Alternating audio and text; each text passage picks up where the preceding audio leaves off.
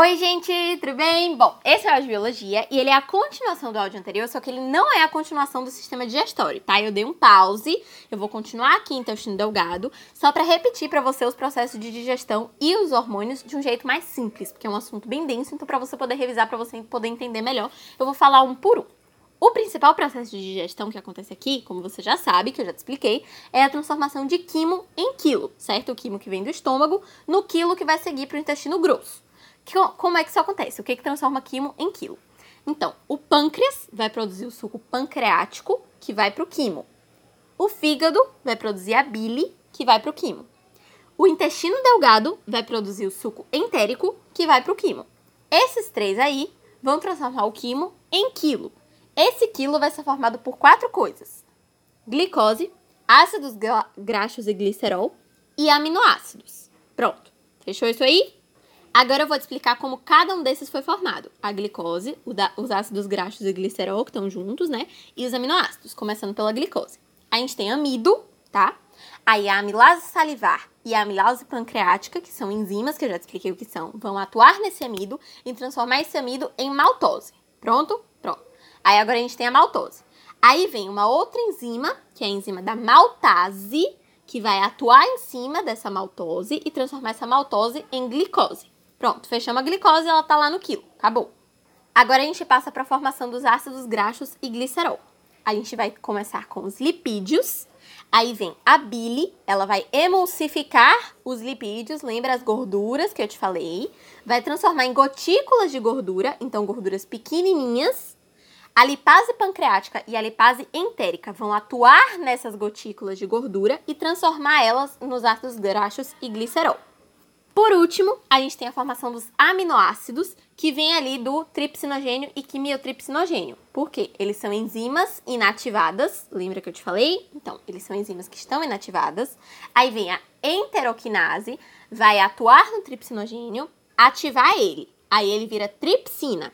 Essa tripsina vai lá para o quimiotripsinogênio, ativa ele e ele vira, e ele vira quimiotripsina.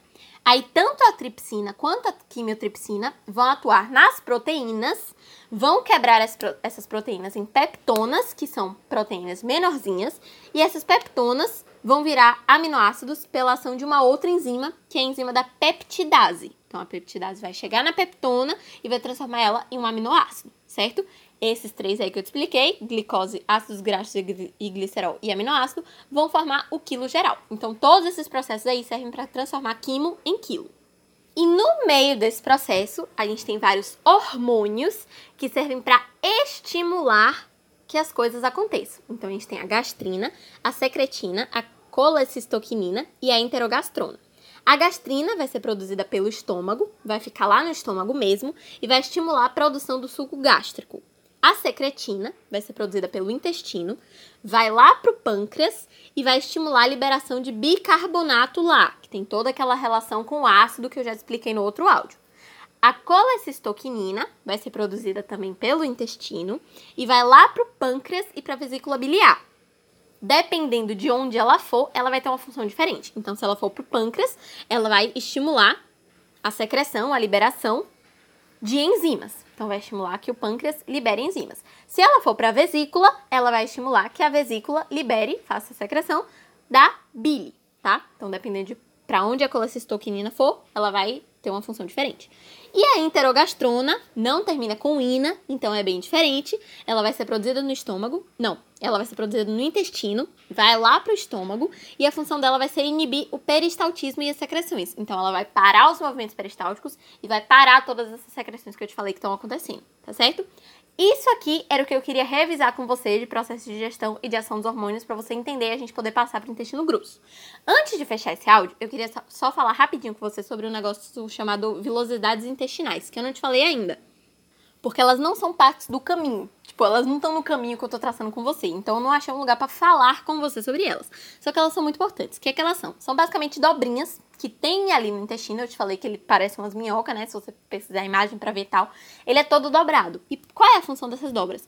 É aumentar a capacidade de absorção. Por quê? Quando você faz dobras em alguma coisa, ao invés de você ter uma coisa reta, você faz vilosidades nela, você faz dobras, você aumenta a superfície de contato. Em química, você entendeu que aumentar a superfície de contato é aumentar a capacidade de absorção daquilo ali, concorda?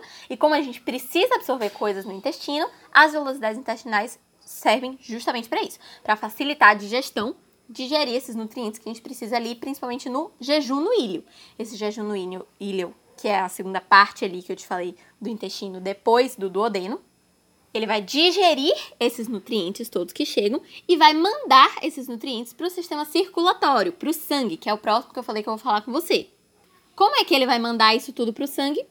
Nessas mesmas velocidades intestinais que eu te falei, a gente tem capilares sanguíneos. Debaixo dessas velocidades, a gente tem pequenas partezinhas ali do sistema circulatório, que é por onde vai descer esses nutrientes para poder ir para o sangue e, enfim, ser distribuído pelo corpo todo, tá bom? É basicamente isso, é uma coisa bem simples, é só para você entender porque isso ainda tá dentro de intestino delgado, não fazia sentido eu falar com você sobre isso no áudio do intestino grosso, tá? Então era só um complemento aí para você entender, principalmente essa função do jejum no ilho, de digerir os nutrientes e mandar para o sistema circulatório.